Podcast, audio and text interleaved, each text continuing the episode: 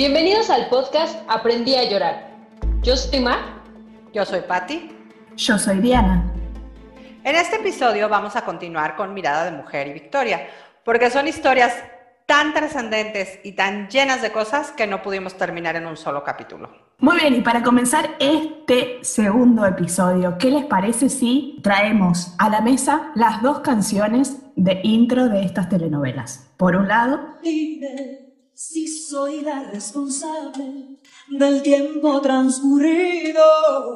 Dime, una canción escrita por Armando Manzanero, interpretada por Aranza, y por otro lado, la canción de Victoria, Desde que te conocí, creo que he vuelto a vivir.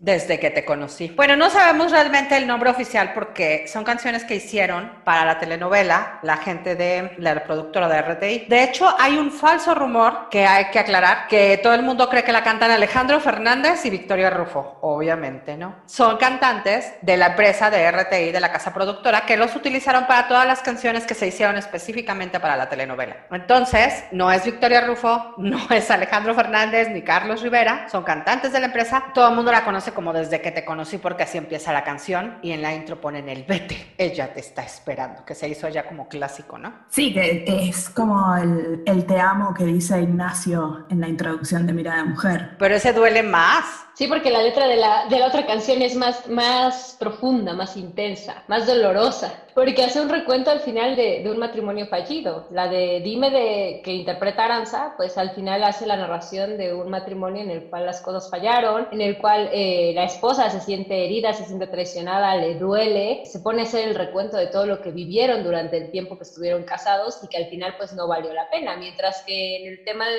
conocí, habla de un nuevo comienzo, de una nueva oportunidad de amar. Es que la de Dime es desde el título, ¿no? Se cuestiona qué es lo que pasó, por qué me dejaste, qué no fue suficiente. Y como que eso, eso es más fuerte, ¿no? En la otra, como dices tú, es como la esperanza. Desde que te conocí, hoy he vuelto a vivir, ¿no? O sea, es a partir de aquí soy otra nueva mujer y voy a renacer. Y en la otra es prácticamente, dime por qué me estás abandonando y me estás dejando hecha pedazos, ¿no? Arranquemos que Dime dice, eh, si en algo te he fallado, si fue la primavera lo que se me ha escapado, ¿acaso en estos brazos no te has acomodado? Pregunta, ¿no? No encuentro la razón del por qué me has suplantado. Ya, ya de arranque, ya la, la telenovela se presentaba de esta manera. A diferencia que Victoria, eh, si bien muestra que, que ella lo descubre, Sí, es desde que te conocí, hoy he vuelto a vivir. Y que al final también tiene dentro de, de la música que integra la telenovela una canción que podríamos decir que es similar a la de Dime, pero no es su, su tema principal, que sería la de Te amé. Sí, que acá, bueno, acá yo a esa canción siempre la vi como un poquito más alejada de la narrativa de la telenovela en sí. Es como hasta un poquito más antigua del lenguaje que lleva la telenovela. Esa canción puntualmente. Yo la siento como un pasito más atrás, como que intenta ser la canción de la pareja más antigua, no la nueva. Sí, claro, o sea, es la, digamos que es la, la canción de la pareja de Enrique y, y Victoria. Digo, y a mí no me parece tan fuera, porque sí es como más en el mood de ellos y, y finalmente es te amé con el corazón, te amé con toda pasión. Y a cambio metiste a Otra entre los dos, o sea, que también está Cortavenas. Pero la voz un poco más ronca también de quien la interpreta, es como que te, te me a mí me ambienta un- unos años antes del 2007 cuando ella empezaba a generar esta nueva relación. más bien es como, como más desgarradora, porque es la misma cantante, entonces a lo mejor es como más el, el, el mood de, de me estoy desgarrando por dentro porque me diste otra entre los dos a cambio de todo lo que yo te di, que es lo mismo que, que la de Dime. De hecho, aquí en, en esta canción o en este acomodo del, del soundtrack de la telenovela, lo que podemos ver es la línea que lleva cada telenovela, ¿no? En la de Mirada de Mujer, al final lo más importante es el origen, el engaño que tiene y el cuestionamiento de ella como, como esposa, como pareja, como no haber sido suficiente. Mientras que en la de Victoria, su enfoque es total y absolutamente a la nueva relación que ya sabemos de antemano que va a vivir. No es que desde el principio o desde la temática principal se esté preguntando qué es lo que hizo mal o qué es lo que pasó o que se meta en la relación de la infidelidad realmente con Enrique, sino el hecho de que va a conocer a alguien más y se va a dar una oportunidad y podríamos hasta llegar a decir que va a tener un final feliz, cosa que no pasa en la otra. Este, digamos que en los años del 98 era más de sin el matrimonio me siento perdida, de sin, sin todo esto que yo he construido, mi vida se derrumba, y en el 2007 es más la, la filosofía de, ok, se acabó mi mundo, pero yo tengo que salir adelante, sola, de aquí en adelante, para, para buscar este, pero bueno, que finalmente sí tiene ese impulso, ¿no? Desde que te conocí este, sí tiene el impulso de Jerónimo, pero ¿por qué? Porque pues es una mujer que está entre la filosofía de, de Memé o Mamá Elena y ser una mujer nueva y decir yo no me voy a someter a pedirte a, a, perdonarlo porque tengo que seguir con mi matrimonio, ¿no? Que es lo que Memé todo el tiempo le dice a Victoria de que tiene que perdonarlo, ¿no? Que le dice a tu papá casi casi cuando amo esos diálogos con Meme, cuando le dice que, que, su papá, o sea, prácticamente le insinúa que su papá nunca fue inocente y que ella supo de varias, pero de varias veces que les fue infiel, pero se hizo la tonta para, para mantener el matrimonio y la imagen ante la sociedad porque era su papel de esposa, ¿no? Y como que esa cierta filosofía de alguna manera todavía estaba en el 98. De ahora qué voy a hacer, qué va a decir la sociedad, porque era más esa esa cuestión de, que como mujer haya fracasado como en el matrimonio cuando realmente no era ella la, culpable del, rompimiento. Pues sí, la, canción de Mirada de Mujer es mucho más eh, desgarradora, mucho más intensa como toda la telenovela en sí, pero lo bueno que vamos a destacar es que después aparece, después de tanto dolor en la vida de Marines, aparece un personaje tan simpático que es Alejandro Salas, fanático de las telenovelas, que viene a ser nuestro personaje favorito en este podcast. ¿Por qué? Porque también habla de telenovelas como nosotras. Y así, ahora les pregunto a ustedes, ¿cuáles son sus escenas favoritas tanto de Mirada de Mujer como de Victoria? De Mirada de Mujer me gustan mucho las escenas que tiene con Alejandro y con Alejandrito, pero en especial una en donde Alejandrito le dice que quiere que sea su mamá, que se quiere quedar con ella. A mí esa escena me hace mucho ruido. Es muy linda, pero me hace mucho ruido porque dices, chale, este, me están confrontando. Y efectivamente Alejandro la ve como mamá o como mujer, ¿no? Y la escena que tiene María con Adriana, cuando Adriana le dice también, le reconoce que, que es ella la que lleva la casa y la que es como lo máximo en la casa y no Ignacio como siempre creyó. Que eso se replica en Victoria 10 años después. Que eso es muy padre, es, esas escenas son muy padres porque al principio, como la hija mayor en ambas historias, deja muy claro que la mamá, que la dejó porque ella solo habla de, de si las compras, ¿no? Este, y de la casa y los problemas de los hijos. Y ya después cómo cambia y reconoce todo el trabajo que ha hecho su mamá. Sí es fuerte ese cambio de Adriana, Adriana Paula, Paula, en ambas se consigue una relación muy linda entre madre e hijos. Creo que Victoria la tiene, es esa mamá gallina con sus pollitos desde que comienza la novela, la telenovela, y Marinés es como esa mamá que va remando para acarrear a sus hijos y al final se logra ver que sí están los cuatro juntos. Aparte, no sé ustedes, pero como pareja yo siento que son más intensos no es que no sé cómo, cómo definir, como que son más tiernos que Jerónimo Victoria, y son más románticos, y son mucho más intensos Alejandro y Marinas. Ah, sí, por mucho. Es que para mí en esa cuestión de lo que es pareja protagónica se conservó por ahí la esencia del melodrama en Victoria. Ajá, sí, exacto.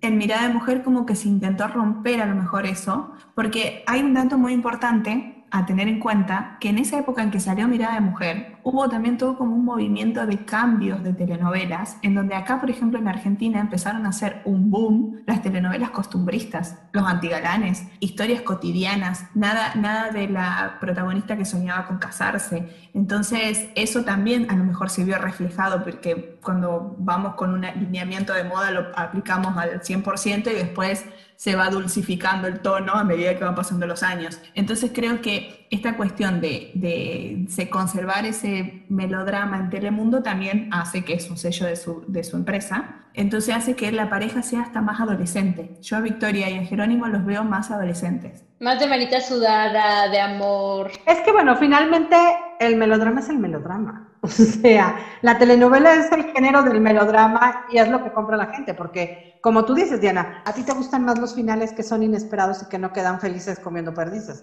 Pero generalmente uno lo que busca es eso, ver que ellos por lo menos queden felices, ¿no?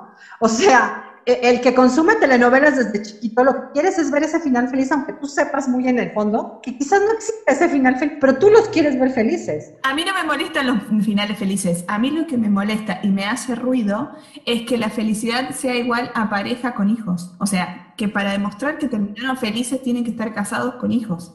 Ah, bueno, eso sí, eso sí estoy total y absolutamente de acuerdo con. Yo también estoy de acuerdo.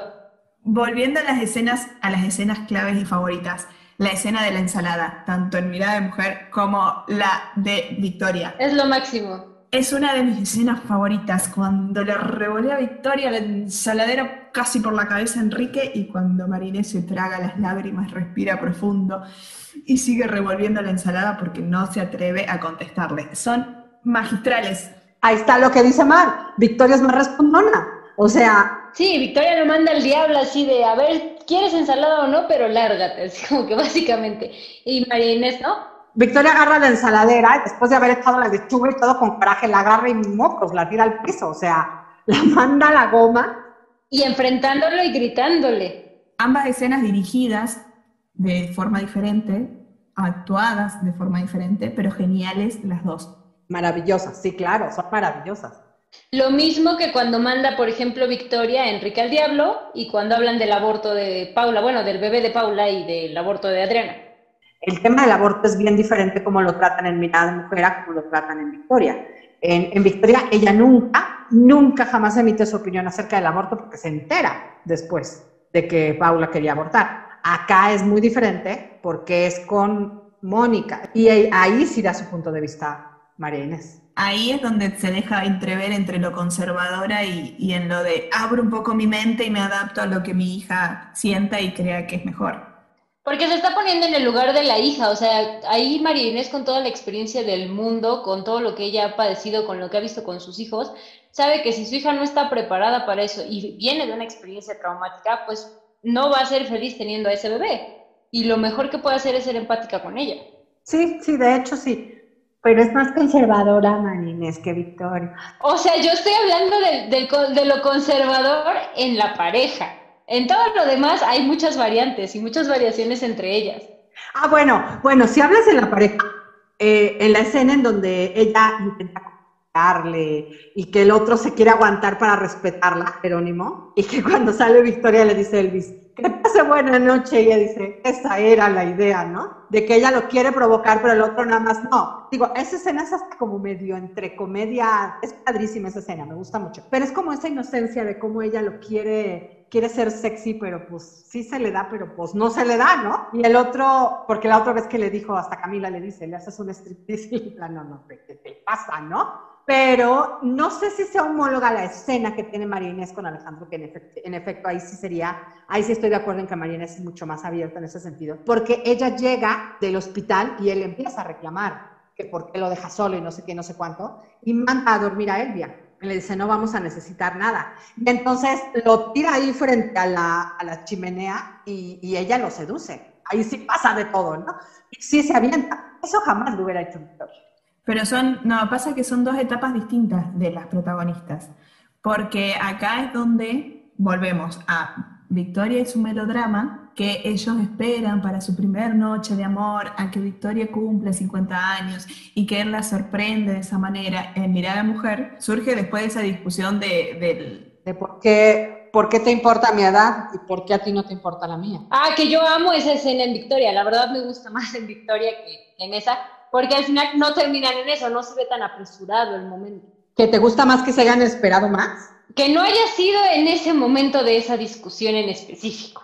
Hay una escena que me fascina, que es más, ni siquiera tiene que ver con esto, esto es previo a esto, que es la cuando le dicen vamos a pasear y están los dos en la sillita en el departamento de Alejandro y él la va llevando por distintas eh, paisajes, esa escena es genial. Y lo único que hace es terminar en, un beso, en donde después Marinés llora porque se siente como en esta dicotomía de que quiero pero no puedo, que no, me estoy, no estoy segura conmigo, que, y, toda esta cuestión y se va corriendo del, departamento. ¿Cuál escena? La de dice, se me, se me aflojaron las llantas, o se me desinflaron las llantas, que se tira él al piso y le dice, este, ¿qué tienes? ¿Se te bajó la presión? no, se me bajaron las llantas.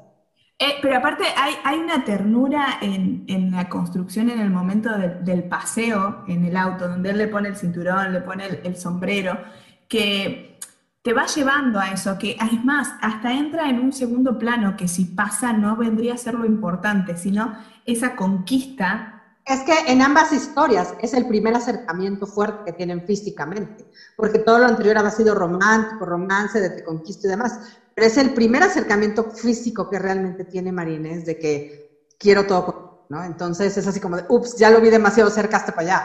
O sea, porque ella vivía ese romance platónico, pero el ver que ya físicamente también necesitaban otro tipo de acercamiento, en ambas historias se asustan, ¿no? Es cuando es cuando acá Victoria le dices... Tú estuviste perfecto, la que está imperfecta soy yo.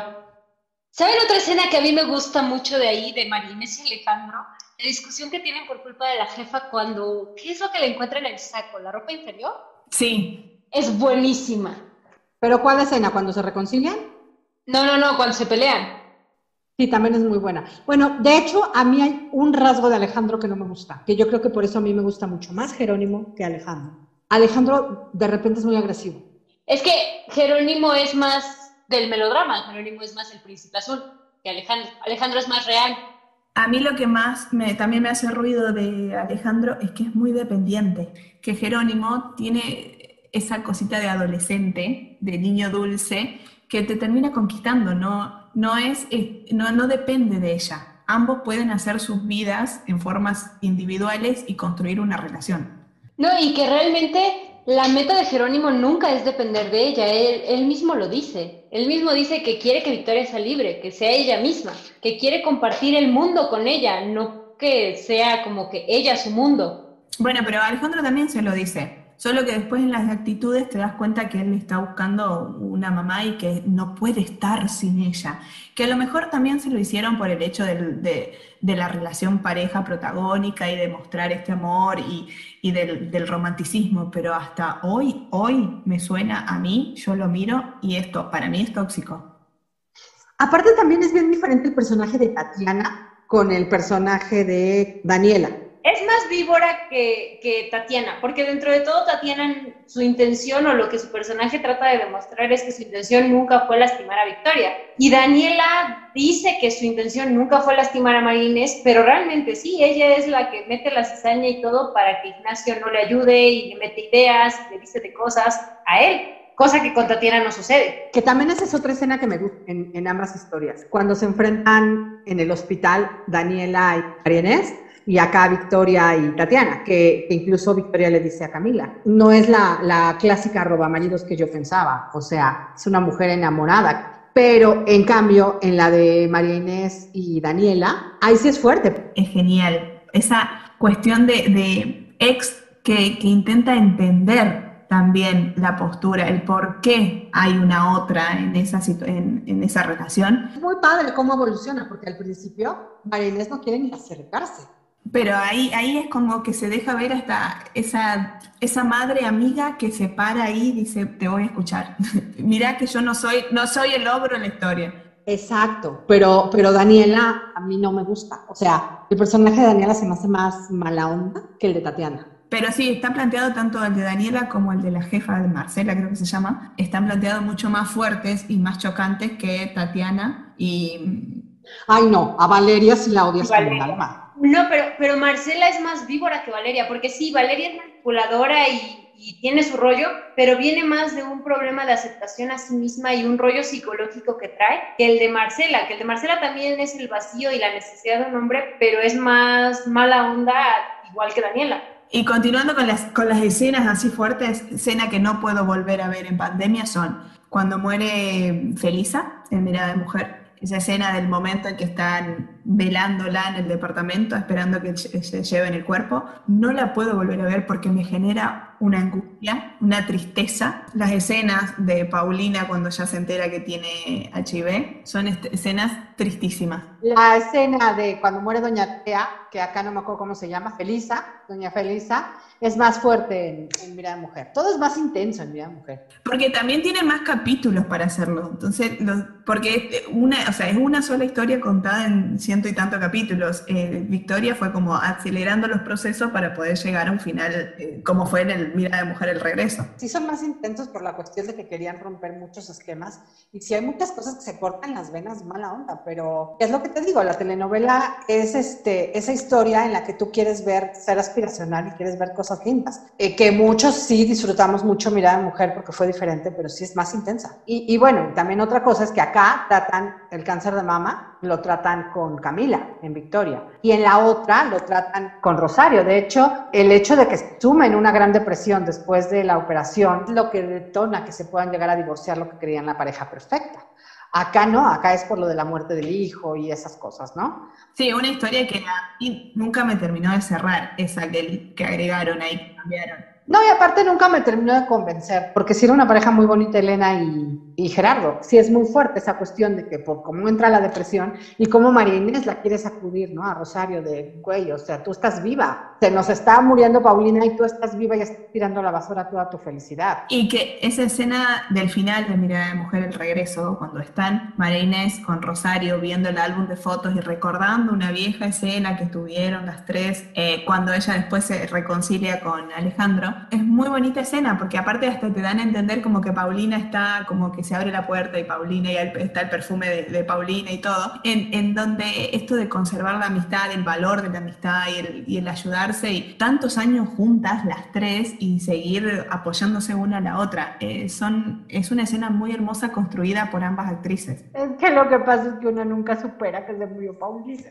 Yo no estoy preparada psicológicamente para volver a ver esas escenas. Que de hecho, miraba mujer, el regreso, amo esa primera escena, ¿no? Amo que se encuentren ellos, el reencuentro de Alejandro y Marina S.A., con Paulina. Que finalmente Paulina los vuelve a reunir, ¿no? De cierta manera. Y en el momento más difícil de la vida de Marinés, ¿no? Y que, y que viene a reforzar este hecho de que es ella siempre la cómplice de ellos dos, ¿no? Siempre la que busca que se encuentren, la que busque que ella rehaga su vida con él, que esté bien, que lo busque, que, que lo acepte y que sea frente a la tumba de Paulina. Es muy emotivo. Primera, primera escena junto con Paulina. Y después él, en su departamento, estamos hablando de Mirada Mujer el Regreso, él tiene un pececito que le pone de nombre Felisa. Entonces todo lo que pasa con Marines se lo cuenta. Entonces es como vos, vos volvés a esos eh, gags de, de, aquel momento. Entonces me encuentro con dos personajes que fueron claves y, y únicos. Hay una escena que para mí en Victoria no la aprovecharon, que es cuando se separan la pareja, el primer enojo que hay, el primer distanciamiento de la pareja, que es en Marinés, porque Alejandro se empieza a no llamarla porque ella estaba con problemas, entonces le dice que, se lo, que, que, trata de que se arregle ella sola, que lo pueda solucionar y que si yo no quiere invadirla. Cuando ella cuando ella inventa todo no esto con su hermana de que van a hacer como que pincharon la rueda de la camioneta, entonces le van a pedir le van a pedir ayuda, qué sé yo, y que entra al departamento y lo encuentra con Marcelita, Victoria es al revés, es Victoria la que no lo llama a él. No le contesta las llamadas. Lo va a buscar y se encuentra con que él estuvo lavando el auto con Valeria. Cuando ella se va de ahí, para mí es la mejor escena que tiene Marinés cuando llega a su casa, que toda la depresión y el dolor y la, está él eh, Adriana y la hermana y todo. Sí, al nivel de que Adriana va a buscar a Alejandro para decirle, mi mamá se está muriendo, literal, por ti. Sí, sí, es, es, muy fuerte la escena. Y en Victoria lo que hace es irse ella, él sale corriendo para atrás, Elvis que le dice... Persígala. Con ella hay que perseguirla, van en el auto, le dice dos palabras y la convence, y se pierde todo esa, ese dolor de puse toda mi ficha te digo que mirar a mujeres para cortarse las venas con galletas de animalitos, o sea. Es que ese es el problema, no es tanto que la hayan desaprovechado, o sea, realmente no es tanto el hecho de que hayan desaprovechado la escena, es que con la narrativa que llevó Victoria no cuadraba esa escena que tú dices, porque no llevaba ese mismo tinte. Pero la convención... Pero sí, hubiera sido lindo ver que sufriera, sí, la, la convención muy... Sí. Si te das la mayoría de las peleas eran así. Porque sí sufre ella cuando él se va, cuando se separan, pero se separan porque ella le dice, prefiero la estabilidad económica de mi familia, ¿no? Y lo decide así. Y ella es la que lo decide y queda toda estoica. Y no la ves derrumbada al 100%. Sabes que está sufriendo, pero no la ves derrumbada así como, como María Inés, que es así se le acaba la vida. ¿Y no es ahí donde se va a la finca, Marinés? Bueno, por Navarra. Ahí viene otra de las escenas que también... La famosa escena del rompecabezas. Es divina, pero aparte... Sí, pues que... Te estimo. Sí, te estimo, claro, te estimo. Ajá, sí, güey, te estimo. Ni tú te lo compras. Ni tú te la crees. No quiero vivir sin ti. Esa escena también está muy bien construida. Estéticamente. Sí, esas escenas para sí. Toda completa, en el, en el diálogo, en la construcción de los personajes, en... Así aparte me encanta que les Marines y la otra así como la intención, ¿puedo meter mi carro? Que no tenga alarma ¿Qué? Qué, buena forma de decirle me quedo. Bueno, es que Alejandro tiene esa cosita de, niñez y adultez mezclada que en Jerónimo se traduce solamente a adolescencia. Es como un adolescente que trabaja. Y eh, Alejandro tiene, soy un adulto con un hijo, que, pero soy un niño. Ni siquiera adolescente, soy un niño que necesita a mi mamá. No, a mí me gustan mucho porque ambas versiones están muy bien dirigidas, de, manera diferente, pero muy bien dirigidas, porque incluso en sus actitudes, en sus actitudes se nota una señora bien plantada, así, toda seria, y va cambiando incluso sus actitudes en, en movimientos y en todo. O sea, finalmente en ambas historias están dirigidas de cierta manera que hasta la forma en la que se manejan, en la que hablan, en la que se mueven, tú las ves como una mujer más grande. Y ya cuando cambia, vas viendo todo ese cambio, que ya va, va siendo una mujer más joven hasta en su actitud, no solamente físicamente, sino en su actitud, en su forma de hablar. Porque cuando ella llega con el tonguito y todo al departamento de, de Jerónimo, Victoria, bueno, cuando, cuando ve a Enrique con Tatiana en casa de Elena, me encanta como cuando le está dirigiendo para hacer el café, le dice, deme dos tazas y no sé qué, y hasta la forma de hablar y de decir, de entonar la voz es otra. Cambio que Marinés también, bueno, acá al revés, mira, Marinés lo tiene antes que Victoria. El cambio físico, el look, ella cuando se entera que él está con otra más joven, lo primero que hace es ir a la peluquería y le dice, necesito verme linda y joven. Y eso es fuertísimo esa imagen de, decirle, decime, estoy, me veo linda, mm, soy hermosa, o sea, la necesidad de que otro la esté reafirmando. Que después Victoria lo tiene con Camila. Pero porque Camila la empuja, ajá no porque ella lo haga. Ella lo empieza medio a hacer cuando, cuando confiesa que está enamorada. Pasaron un montón de capítulos para eso, o sea, Marinés lo empieza a hacer antes por la necesidad de reconquistar a su marido, de recuperarlo, de, que esa relación no se termine. Y ahí es donde ves que vuela, vuela el rodete y llega el look corto. Bueno, un tema también que fue muy polémico en, en Mirada Mujer eh, fue que se murió Paulina Sarracín. Por lo cual en la segunda parte pues tuvieron que buscarle otra cómplice, ¿no? A, María Inés, porque siempre la protagonista debe tener una cómplice, alguien con quien se desahogue. Pero en la cuestión de, de mirada de mujer, eh, se habló mucho en, en, esa época de que Margarita Gralia, que interpretó a Paulina Sarracín, estaba enojada porque decía que el hecho de matar a su personaje era como una venganza del, como un castigo, más bien no venganza, como un castigo que le imponía el escritor por haber sido, por haber vivido su vida como la vivió Paulina. No sé ustedes qué piensan si fue así, pero, pero ella, ella sí estaba muy enojada porque decía que no tenían por qué matar al personaje de Paulina. Obvio a ninguna nos gustó eso. Bueno, realmente yo creo que, que sí puede llegar a, a caer en ese supuesto de que fue un castigo, porque si lo vemos, por ejemplo, en comparación con Victoria, no fue necesario matar al personaje para que tuviera de cierta forma un castigo a su forma de, de comportarse o de actuar, que es lo que pasa cuando cae con Santiago. Para mí, en, Victoria, ese sería un tipo de castigo. Al final, eh, su manera de vivir, que a veces puede ser sin pensarlo y sin filtro, la llevó a tomar la decisión de meterse con el hijo de su mejor amiga.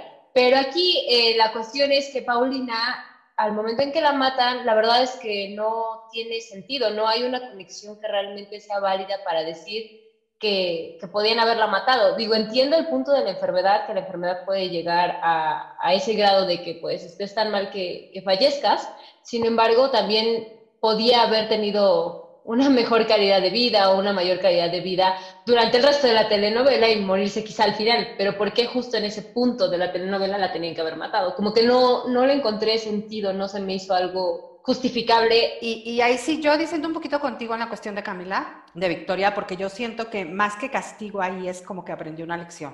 aprendió una lección de que tenía ya que, ver la vida de otra manera y, y no estar haciendo las cosas por impulso, ¿no? más que castigo yo lo vi como una lección. Y acá, pues sí, desde la protagonista decía que era un castigo y estaba muy, muy enojada porque habían matado a su personaje punto para tener en cuenta es que en Señora Isabel esta trama está. La mejor amiga de la protagonista eh, sufre de esta situación y eh, muere. Yo creo que puede sonar como un castigo por cómo a lo mejor está tratado, a lo mejor cómo lo ve y lo juzga la sociedad desde aquel momento, pero yo creo que también fue una forma, no solo de hablar de ese tema, tanto en 1993 como en 1997-98, sino que también de darle a las protagonistas, tanto a señora Isabel como a Marines, la oportunidad de pensar por sí mismas, porque en ambas habían llegado a una simbiosis de esta amistad, en donde María Inés, por ejemplo, hacía todo lo que Paulina decía en, en relación a la pareja protagónica. Problema que tenía, duda que tenía, siempre estaba Paulina para... Para resolverle. Claro, se lo resolvía y siempre terminaba volviendo con Alejandro, influenciada de alguna manera por Paulina. Entonces, si se buscaba que al final esté María Inés eh, sola, pueda verse sola, si en ese momento cuando María Inés escucha a Alejandrito decir que el padre tiene una propuesta de, de Europa eh, y está Paulina en vez de Rosario, obviamente que Paulina le dice que siga con Alejandro. A ver, eso lo sabemos todo. Entonces, es como que de alguna manera necesitaban, me parece, encauzarla más sola a María Inés, que se encuentre ella misma y pueda decidir y pensar, verse influenciada, quiero decir, ¿no? Puede que se haya visto como un castigo en aquel momento. Yo no sé si el personaje en sí necesitaba un castigo. Me parece que hoy, viéndolo desde, eh, desde este momento, desde esta realidad, creo que nos enseña mucho más Paulina desde su forma un poco más libre sin, tanto, sin tantos tabúes, sin tantas eh, etiquetas y sin tantos mandatos, entonces no necesita ser castigada por esa vida. Tal vez Margarita en su momento también podemos dejar de ver a lo mejor un poquito el ego del artista, de ver hasta dónde llega y del amor por su personaje, ¿no? Hasta dónde puede llegar. Sí, también, también es eso.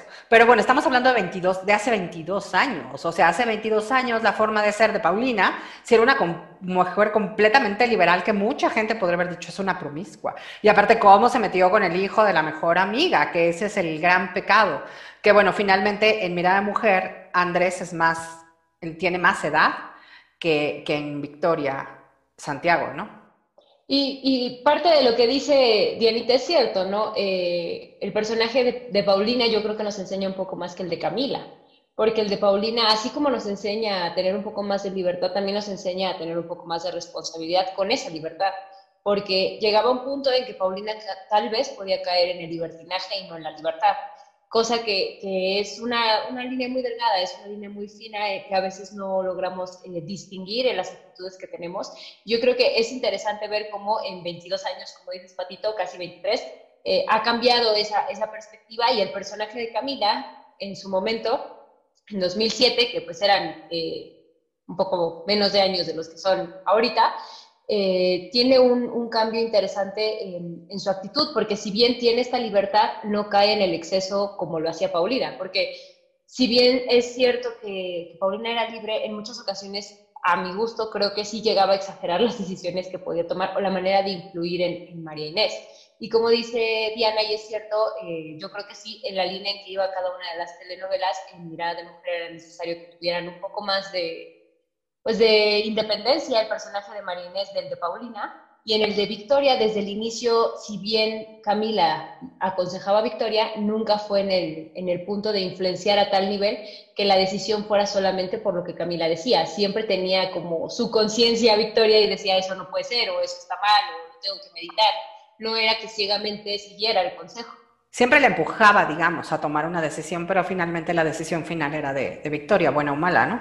Ya es cuando, cuando le dice, cometiste el peor error de tu vida, y cuando se iba a volver a casar con Enrique, le dice, vas a volver a, vas a cometer el segundo peor error de tu vida. Siento que era como que mucho más este, cuestionable la actitud de Paulina, porque era mamá, mamá de dos niñas. Entonces era como, como más complicado e incluso fue mucho más cruel de parte del escritor dejar a dos niñas huérfanas, o sea, porque tenía dos hijas. Entonces, más bien yo creo que era esa, esa cuestión de, de preguntarse por qué eh, una mujer que tiene dos hijas se comporta así y les da, digamos, por decirlo así, un mal ejemplo, ¿no? A sus hijas, porque estaban chiquitas. pues sí es cuestionable, como dices, por el hecho de que, pues siendo mamá, tuviera toda esta situación y que perdiera a las niñas, porque también las pierde, se las lleva el papá. Como que el personaje de, de Paulina sufre mucho por cosas que, a lo mejor no eran tan necesarias de encauzar de esa forma. Como que llegaron al extremo en, en esas situaciones y puede ser que, además del ego del artista, eh, lo viera como innecesario o excesivo eh, el comportamiento que le daban al personaje y el contexto que la rodeaba. Bueno, el hecho es que como espectador no olvidas esa escena y, te, y nos dolió mucho. Cierro este momento diciéndote, cántame una canción de cuna. Y el aprendí a llorar de oro es... Bueno, el Aprendí a llorar de oro consiste en entregar este distinguido premio del programa. Es la escena o el momento de la historia de la cual estamos hablando que haya sido más significativo o más representativo de la historia. Y en esta ocasión... Es para la de Victoria y la de Marinés diciendo si yo hubiese tenido una Victoria o una Marinés cerca. No, no, no, ah, no, ese Ah, esa es la escena. Chapó, aplausos de pie en ambas telenovelas, ambas actrices. Porque aparte, me encanta el hecho de que, por ejemplo, en Victoria, que es la que más ubico o la que mejor me sé, por así decirlo, cuando Enrique le dice todo y le dice que es una alcahueta, básicamente, que la culpa es de ella y demás, lo deja todavía que llegue como al umbral de la puerta y lo regresa. Y él regresa, o sea, no es como que, ay, me voy. Ahora me vas a escuchar tú a mí, Enrique Mendoza. Y se lo dice tan, tan estoica, tan fría, pero a la vez también con tanto... Sí, con tanto coraje de, ahora tú me escuchas, güey, porque toda la pinche vida te he escuchado yo a ti, entonces ahora tú vienes y me escuchas. aparte, vuelvo, vuelvo a insistir, dos escenas escritas y dirigidas de diferente manera y por consiguiente interpretadas de maneras distintas una marinés en donde dice, no, si pasa tal cosa, y, se representa a Ignacio enojado diciendo, no tengo la camisa planchada, y se saca en ese momento y vuelve a su eje y dice, ya te lo plancho, pero se, se saca, Marinés eh, se va, se va allá, la intensidad que maneja Mirada Mujer. Sí, como que su alter ego. Bueno, porque el director, el que dirigió Mirada Mujer, es un director de teatro. Y ahí vemos también un recorrido por toda la escena en donde la cámara va, viene, se mueve y, ella vuelve, vuelve a su lugar. en el lugar de Marinés diciendo, ahora le digo Ignacio, y vuelve otra vez. Entonces ves esa dualidad en Marinés siendo Ignacio enojado y después vuelve y dice, si yo hubiese tenido una Marinés, no la dejaba ir. Y después en Victoria la ves completamente distinta es como la señora que ahora sí se pone los pantalones y toma la autoridad que siempre tuvo Enrique de decir las cosas, acá lo pienso yo así y lo veo así. y aparte en el, en el contexto de eres un estúpido que dejaste ir a una mujer como yo. Sí, claro, porque se lo restriega en la cara, es como yo hacía todo esto por ti y él en su cabeza, o sea, a mí me da la impresión, él en su cabeza empieza de cierta forma a comparar, ¿no? Porque dice, bueno, eso es cierto, o sea, al final ella hacía todo eso por mí y ya no lo tengo, porque lo, lo, padece cuando se está mudando con Tatiana y demás, que tiene que ayudar, que tiene que acomodar, que tiene que hacer y que se hace responsable de su persona, cosa que no hacía. Y otro plus que tiene lo de Victoria, o la escena en Victoria, es el hecho de que los hijos están escuchando, Paula y Santiago, que Santiago se lo aplaude, le dice que, que estuvo maravillosa con lo que le dijo a su papá. Sí, que dice, vaya, hasta que se lo dice, ¿no? Pensé que nunca se lo iba a decir o algo así, dice Santiago. Ajá, en la mesa. Y después cuando habla con, con ella, le dice que estuvo genial con su papá. Hay muchas escenas, muchas, muchas muy buenas. Pero, pero yo creo que es la más icónica, la que, a la que le tocó el Aprendí a llorar de oro, es la más icónica de la novela porque es como un proceso muy fuerte, es el momento en el que tanto en una como en otra las dos se revelan así como de ya estoy hasta el queque de tus estúpidos argumentos y de todo lo que me tienes, me dices y me reclamas, y tú también tuviste culpa y yo he sido siempre una buena mamá y tú no lo valoras, y una buena esposa y tú no lo valoras.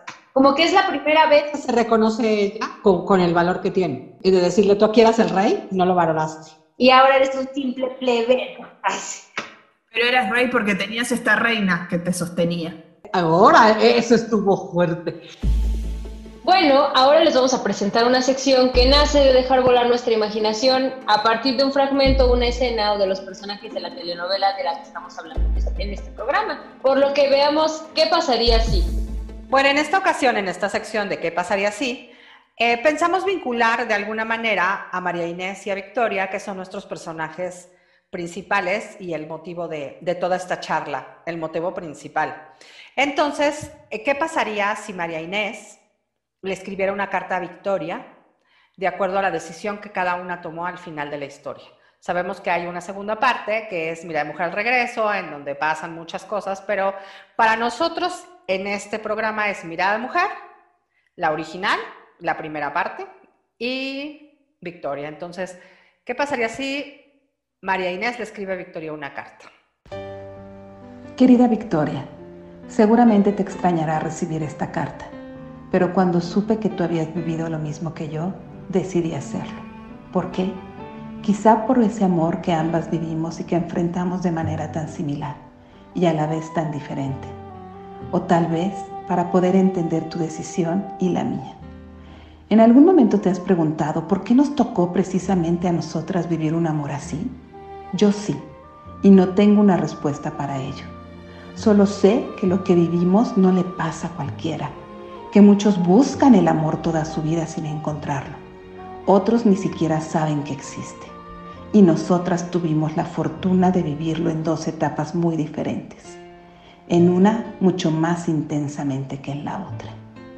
Durante toda mi vida supe que tener sueños valía la pena, aun cuando no todos podían ser cumplidos.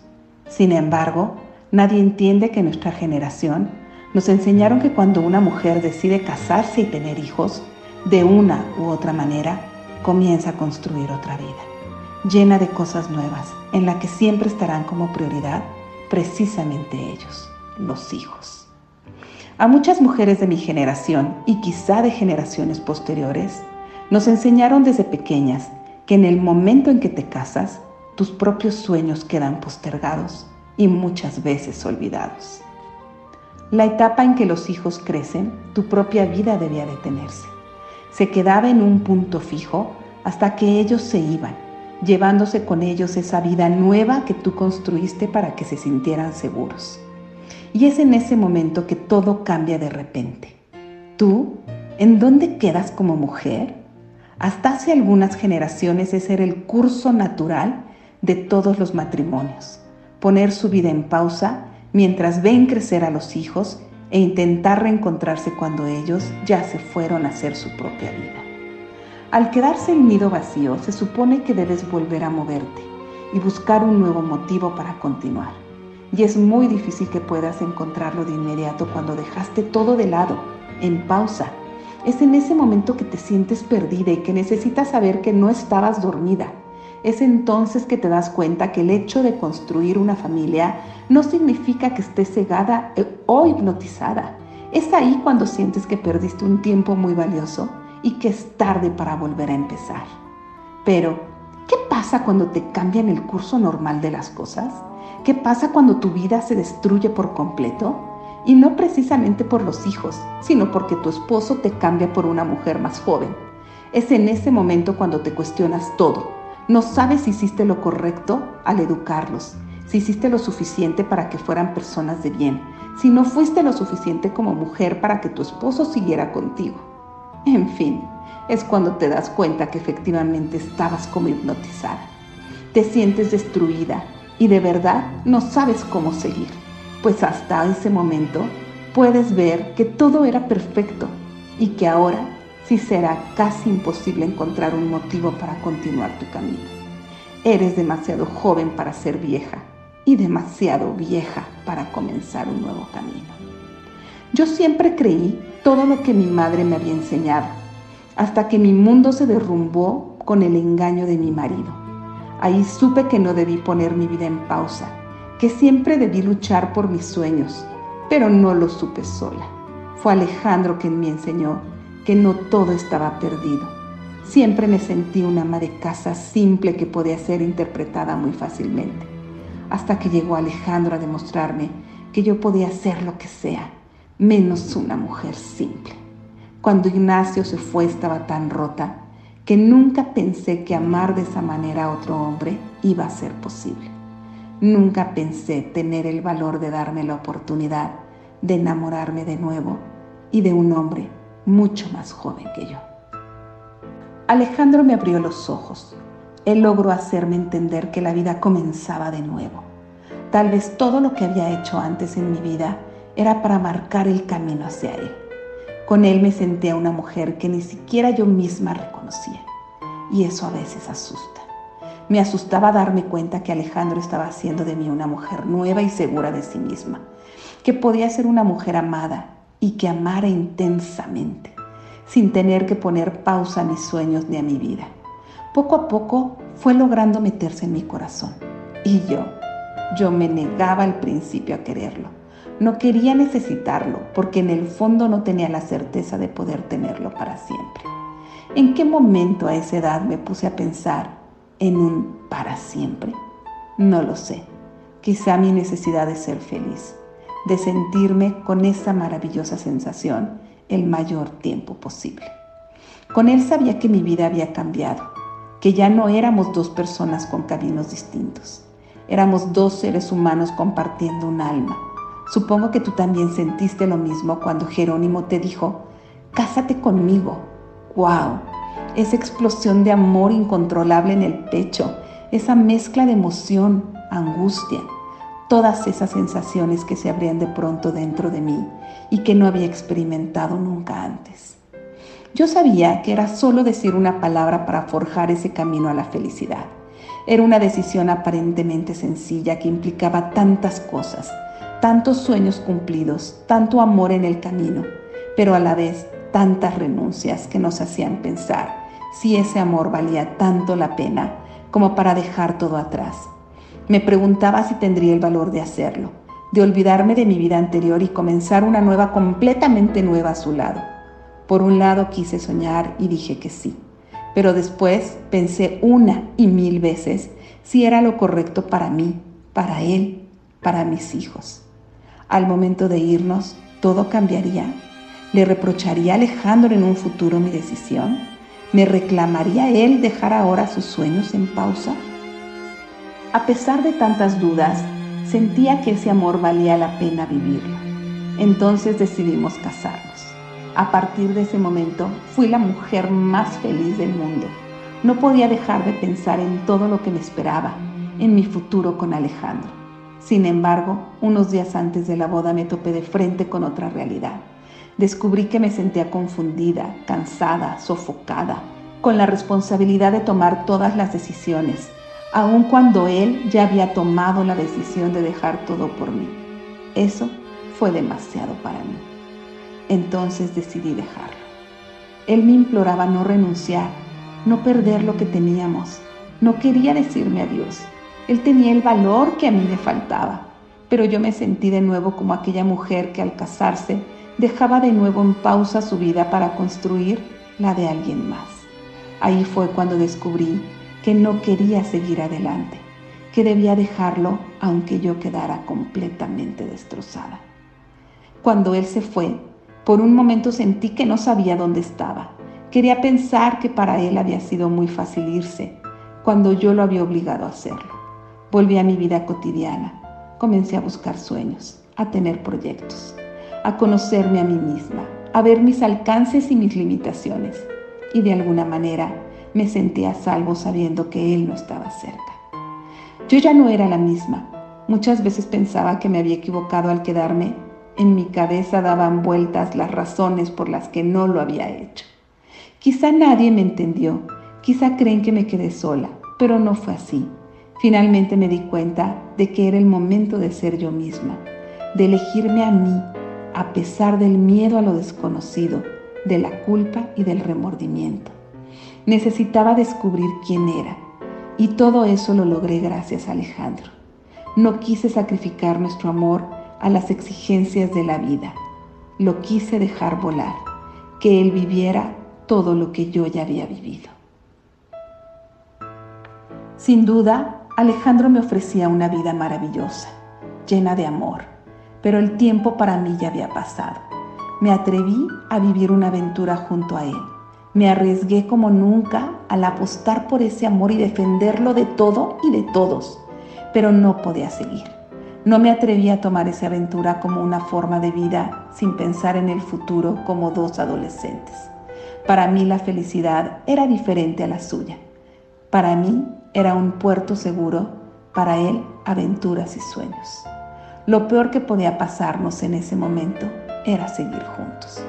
Por eso preferí naufragar a tiempo y no hacerlo seis o siete años después, cuando ya hubiera sido imposible encontrarme y reconstruirme a mí misma.